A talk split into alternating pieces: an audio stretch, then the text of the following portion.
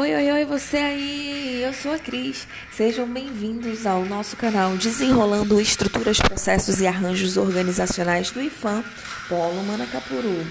Hoje a gente vai aprender um pouquinho sobre o Ministério Público Federal, suas atribuições, centralização, descentralização, como que ele funciona. Por que, que a gente vai falar dele hoje também? Porque é o lugar onde eu trabalhei nos últimos quatro anos. Então, é importante que a gente consiga compreender que o Ministério Público Federal, ele faz parte da Procuradoria da República do Amazonas. Ele atua como fiscal da lei, mas também tem atuação civil, criminal e eleitoral. A atuação do MPF vai ocorrer sempre perante o STF, o STJ, o TSE, os tribunais regionais federais, os juízes federais e juízes eleitorais. E sempre vai atuar em casos regulamentados pela Constituição e pelas leis federais. O MPF também vai agir é, preventivamente, extrajudicialmente, quando for atuado por meio de recomendações. Aonde eu quero chegar? O MPF ele, na verdade, não faz parte de nenhum dos três poderes, nem executivo, nem legislativo e nem judiciário. Ele tem independência funcional assegurada pela Constituição Federal. O MPF ele atua em casos federais regulamentados pela Constituição Federal e pelas leis federais. Sempre que a questão envolver interesse público, o, o MPF vai estar atuando. Ele tem também autonomia na estrutura do Estado não vai poder ser extinto ou ter atribuições repassadas a outras instituições. Os membros, que são os promotores e procuradores, eles possuem chamadas autonomia institucional e independência funcional, ou seja, têm liberdade para atuar segundo as suas próprias convicções, mas com base na lei. É, mesmo que o MPF seja dessa forma, né, descentralizado como a gente está vendo, ele possui a figura do procurador-chefe, onde naquela unidade de qualquer regional vai ter a figura do procurador-chefe que junto com uma cúpula vai estar tomando decisões, mas ele é quem define e, é quem vai organizar.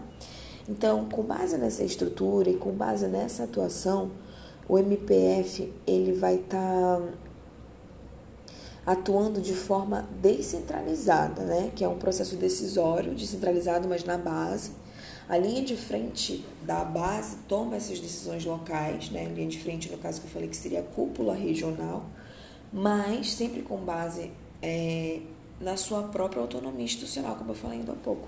Tem a desconcentração do poder, mas existem comunicações ascendentes, porque existem várias áreas de comunicação nesse sentido para que a regional funcione. Então, dessa forma, a descentralização é sim a mais correta e a mais indicada. E aí, vamos falar um pouquinho né, sobre o que, é essa centralização, descentralização na administração pública, qual é a estrutura mais indicada e contraindicada e em qual situação. É, como eu estava falando ainda há pouco, a questão da concentração é, de uma única pessoa como um processo decisório centralizado numa cúpula, somente essa cúpula toma decisões, essa concentração de poder sem comunicação descendentes, é, ele vai estar tá focado na figura da centralização. A descentralização já é o processo decisório, né, como eu falei, descentralizado na base. A linha de frente vai tomar as decisões. É, um dos desafios das organizações vai residir sempre nesse grau de centralização ou descentralização, onde, na verdade, a centralização vai decorrer da autoridade de tomar decisões, mas vai estar totalmente concentrada numa cúpula de empresa. Normalmente, é, esse tipo de centralização se dá em empresas pequenas, né?